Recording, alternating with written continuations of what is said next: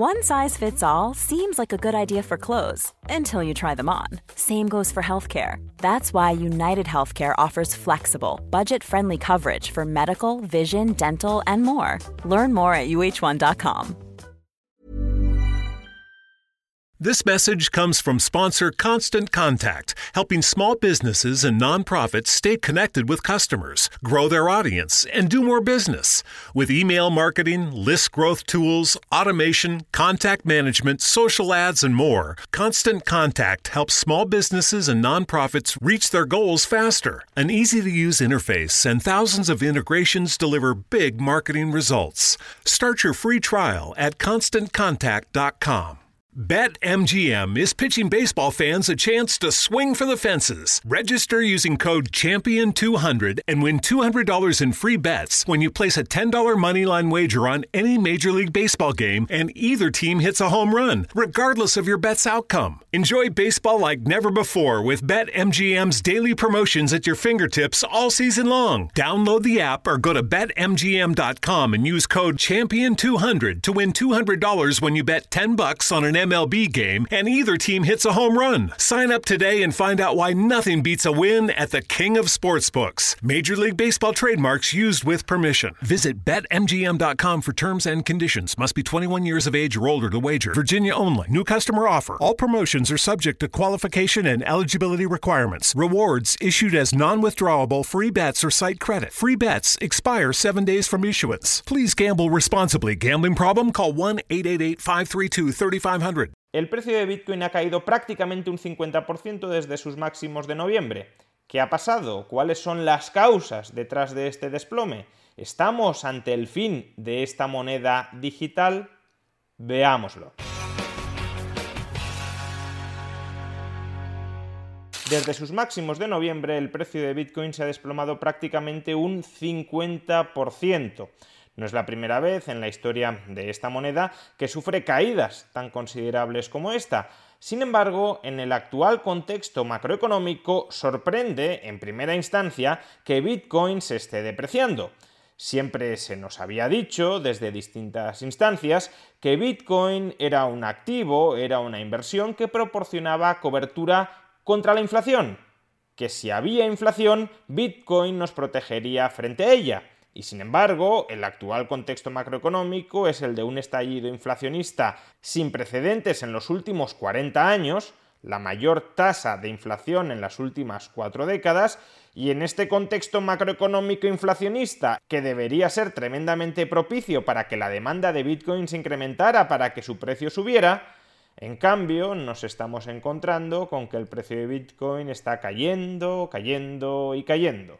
Para muchos esto será la demostración definitiva de que Bitcoin es simplemente un esquema Ponzi, un fraude piramidal y especulativo más que no tiene ningún fundamento detrás. Si debía servir para protegernos frente a la inflación y no nos está protegiendo frente a la inflación, entonces ¿para qué sirve Bitcoin? ¿Qué utilidad real tiene? Porque si no tiene utilidad real y si tiene precio, entonces es que es una burbuja. Bien, personalmente no creo que Bitcoin sea una burbuja, aunque sí es una inversión arriesgada, pero no es una burbuja, y a su vez tampoco creo que Bitcoin actúe como cobertura instantánea frente a la inflación.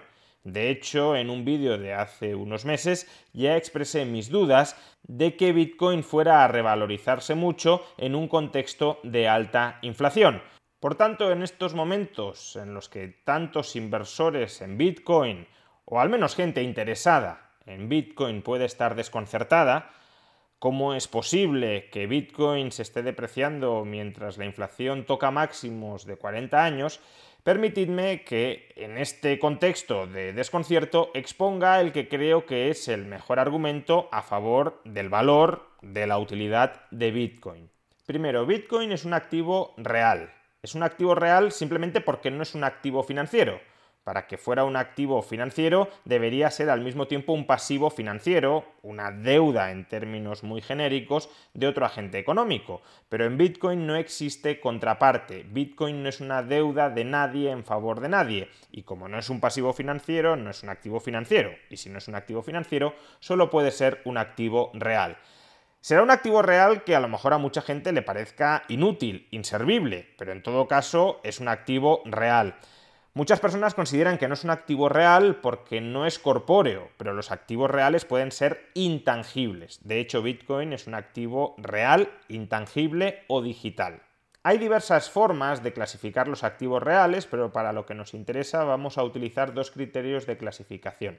Un activo real puede ser atesorable o no atesorable, será atesorable, fácilmente atesorable, si el coste de mantenimiento de conservación de ese activo por unidad de tiempo es muy bajo y no será atesorable si el coste de mantenimiento de conservación de ese activo por unidad de tiempo es muy alto. Por ejemplo, un inventario de fresas o un inventario de tomates son un activo real no atesorable, porque con el paso del tiempo se deterioran y por tanto todo su valor es consumido. Y a su vez los activos reales también se pueden dividir en activos reales cuyo flujo de producción es elástico y activos reales cuyo flujo de producción es inelástico.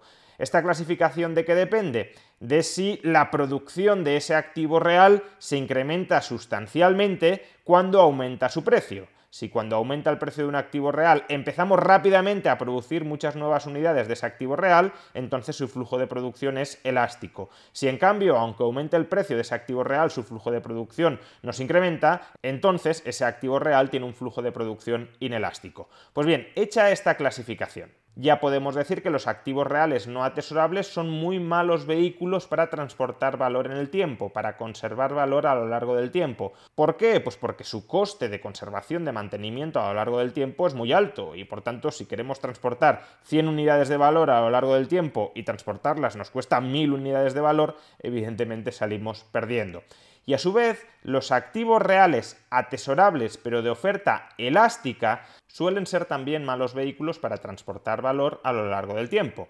¿Por qué? Pues porque el flujo de producción anual de esos activos suele ser muy superior al stock acumulado de ese activo, de tal manera que cualquier fluctuación importante en la oferta de ese activo modifica de manera muy sustancial el valor de la oferta conjunta, incluyendo el valor del stock de ese activo que está atesorado.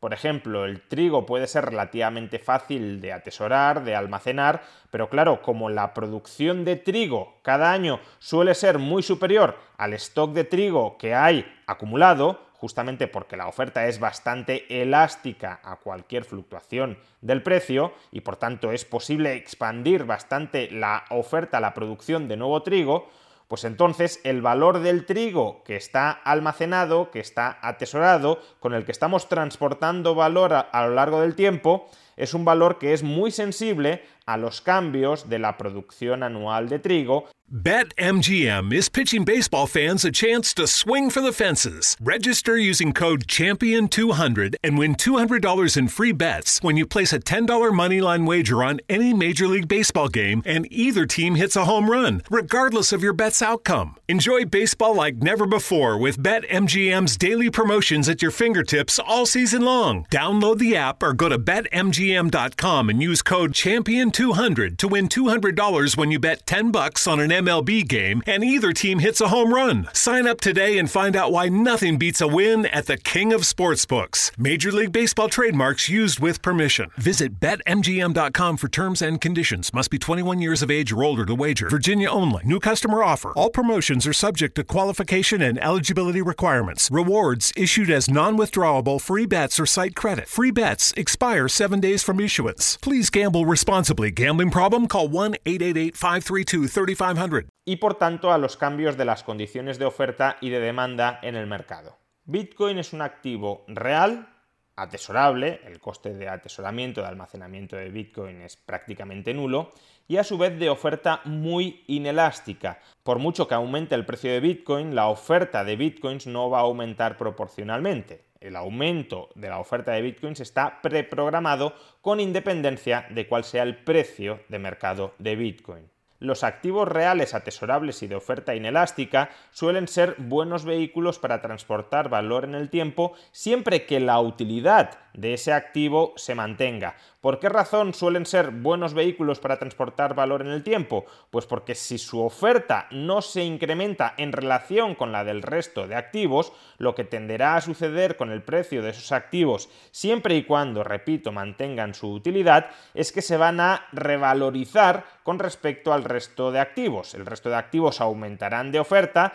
ese activo de oferta inelástica y fácilmente atesorable no aumentará de oferta y por tanto su relativo con respecto a los otros activos se incrementará. Y entre esos otros activos, frente a cuyo valor se incrementará el valor de Bitcoin, también encontramos el dinero. Por tanto, si el dinero se deprecia, a largo plazo sí es cierto que un activo real de oferta inelástica y fácilmente atesorable es un activo que debería servir para protegerte frente a la inflación. Si el dinero cada vez vale menos en relación con el resto de activos, como Bitcoin es un activo real cuya oferta no se va a diluir, entonces Bitcoin a largo plazo, es cierto, debería revalorizarse tanto como se ha depreciado el dinero frente al resto de activos, incluyendo frente a Bitcoin.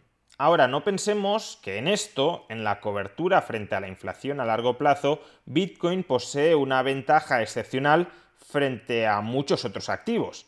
Existen otros activos reales, atesorables y de oferta inelástica que también protegen frente a la inflación, por ejemplo, la vivienda, y también existen otros activos financieros que, según las circunstancias, pueden proteger frente a la inflación.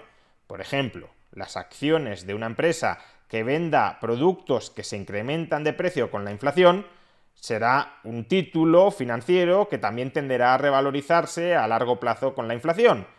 Porque si esa empresa vende mercancías más caras, sus ingresos nominales aumentarán y por tanto el precio nominal de la acción también se incrementará, generando una cierta cobertura frente a la inflación. Y lo mismo cabe decir con respecto a la renta fija, con respecto a los bonos. Si hay inflación y los tipos de interés nominales de la renta fija se incrementan lo suficiente, entonces la renta fija a través de esa prima de inflación puede terminar protegiéndote frente a la inflación. No digamos ya si la renta fija está indexada directamente contra la inflación. ¿Cuál es entonces la ventaja, el hecho diferencial de Bitcoin frente a todos estos activos alternativos que también proporcionan, según las circunstancias, cobertura frente a la inflación?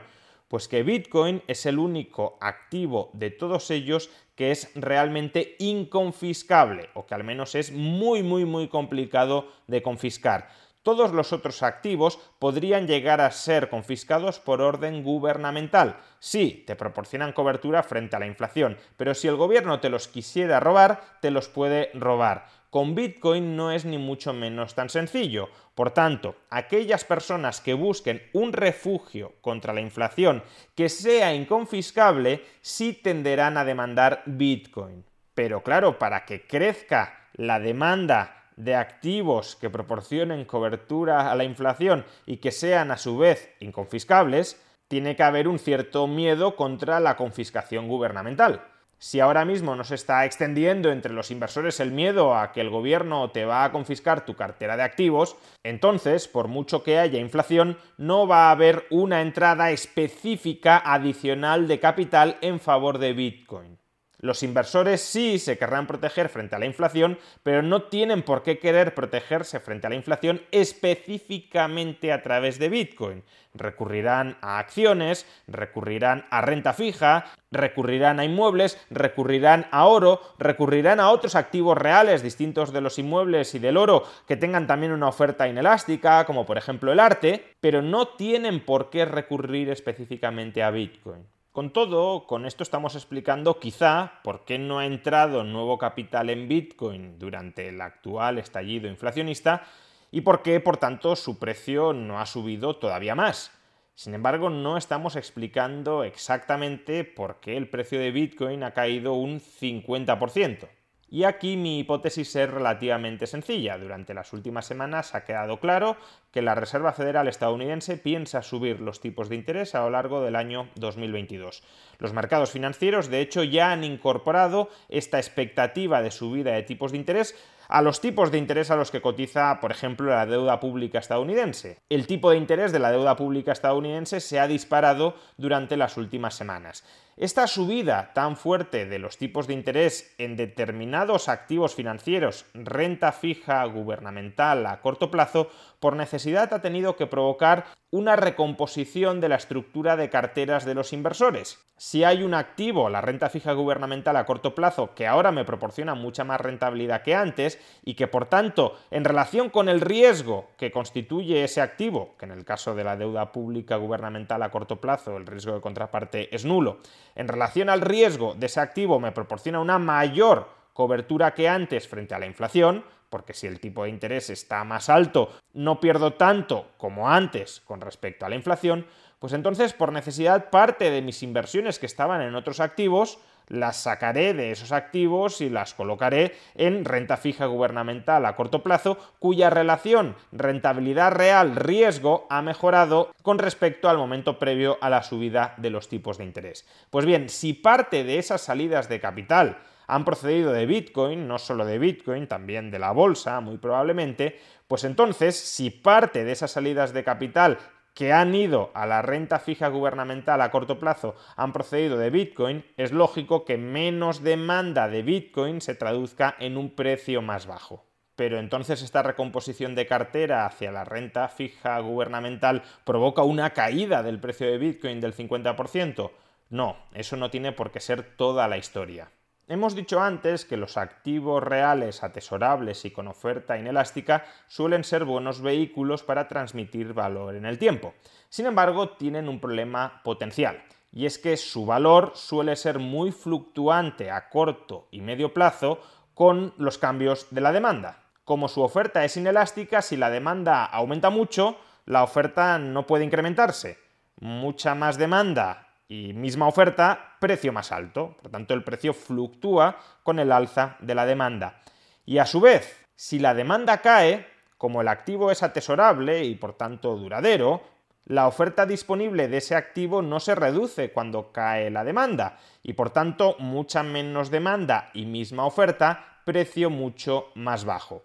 Este problema no suele ser un gran problema cuando la demanda del activo real atesorable y de oferta inelástica es una demanda bastante estable en el tiempo. Por ejemplo, la demanda que tenía el oro durante el patrón oro. Era una demanda monetaria muy estable en el tiempo y por tanto, salvo en momentos extraordinarios de crisis económica, no generaba grandes fluctuaciones que alteraran de manera muy sustancial el precio del oro a corto plazo. Ahora bien, en el caso de Bitcoin sabemos que gran parte de su demanda es demanda especulativa a corto plazo, demanda que entra y sale de Bitcoin tratando de buscar rentabilidades a corto plazo. ¿Y esto por qué puede ser un problema? Pues porque la demanda especulativa amplifica mucho los ciclos tanto alcistas como bajistas del movimiento de Bitcoin cuando entran nuevos compradores a largo plazo en Bitcoin y por tanto hay un impulso al alza del valor de Bitcoin, los especuladores se orientan en la misma dirección y amplifican esa ola alcista. Y en cambio, cuando tenemos una salida de gente que ha comprado Bitcoin por la utilidad que le proporcionaba, no porque quisiera especular a corto plazo, cuando tenemos una salida de esos compradores fundamentales, la caída también se amplifica mucho más porque los especuladores comienzan a liquidar sus posiciones y a salirse ante esa perspectiva de ola bajista. Por tanto, si en el actual contexto hemos tenido una salida de capitales de Bitcoin motivada por la subida de los tipos de interés de la renta fija gubernamental, parte de quienes tenían Bitcoin en su cartera para protegerse frente a la inflación han visto que en este contexto quizá les seduzca más la renta fija gubernamental a un tipo de interés más alto como cobertura, al menos parcial, frente a la inflación y por tanto han desinvertido en Bitcoin y han invertido en deuda pública gubernamental. Y esa salida de inversores en Bitcoin amplificada por la manada de especuladores huyendo de Bitcoin ante esa caída más o menos acusada en los precios amplifica notablemente ese movimiento a la baja. Por tanto, las ventajas, la utilidad de Bitcoin hoy sigue siendo exactamente la misma que tenía hace un mes, hace dos meses o hace un año. Lo que cambia es la importancia relativa que tiene esa utilidad frente a otros activos reales o financieros que también proporcionan cobertura de inflación en el contexto actual. No una cobertura contra la inflación de carácter no confiscable, pero si ahora mismo la no confiscabilidad no es un factor que los inversores estén considerando especialmente valioso porque no creen que haya una perspectiva de confiscación, pues entonces, en la medida en que los tipos de interés de la renta fija sigan aumentando forma de reprimir la inflación, entonces Bitcoin puede seguir sufriendo en ese contexto porque el capital puede seguir saliendo no solo de Bitcoin, también de otros activos como el bursátil, para refugiarse en la renta fija que empieza a ser más atractiva. Todo esto no significa que Bitcoin vaya a regresar a los 70.000 dólares que marcó en el mes de noviembre. Ese precio podía ser un precio infladamente especulativo, es decir, un precio que estaba inflado por manos débiles que habían entrado en Bitcoin no por el uso que les proporcionaba a Bitcoin, por la importancia del uso que les proporcionaba Bitcoin, sino simplemente por la expectativa de que iba a seguir subiendo para que Bitcoin recupere esos 70.000 dólares debería o generarse otra ola especulativa alcista, que no sabemos si se va a generar o no, o debería traer una suficiente cantidad de demandantes finales, lo cual tampoco sabemos si va a suceder. Previsiblemente sí, pero es más difícil de decir porque la volatilidad extrema en el valor de Bitcoin también puede ahuyentar a demandantes finales. Pero tiene cierto sentido que haya un activo real, digital, atesorable e inconfiscable y que haya demanda relativamente creciente por ese activo. Pero tampoco lo sabemos, no se puede asegurar. Y por tanto, si no podemos asegurar ni lo uno ni lo otro, no podemos asegurar ni mucho menos si Bitcoin va a regresar a estos 70.000 dólares por unidad. Ahora bien, con esta explicación sí podemos entender por qué tiene sentido que Bitcoin no se haya revalorizado en el actual contexto inflacionista, ¿Por qué esa caída del precio de Bitcoin no significa que Bitcoin sea un fraude, que no tenga utilidad alguna, que sea una burbuja pura, un esquema Ponzi? No, las características que hacen a Bitcoin un activo real, intangible, de oferta inelástica, atesorable y difícilmente confiscable son las que explican por qué en estos momentos el precio de Bitcoin puede estar cayendo frente a otros activos que son parcialmente sustitutivos en cuanto a proporcionar coberturas frente a la inflación, pero que se han vuelto en este contexto relativamente más interesantes para eso que Bitcoin. Si a eso le sumamos el efecto multiplicativo que tiene la demanda especulativa en un activo que es de oferta inelástica y que es atesorable, entonces es fácil entender por qué en el actual contexto no solo el precio está cayendo, sino que está cayendo mucho. Como suele decirse, uno no debería invertir en aquello que no entiende, y entendiendo Bitcoin, las razones para invertir, para poseer, para holdear Bitcoin, siguen siendo hoy tan buenas o tan malas como las que eran ayer.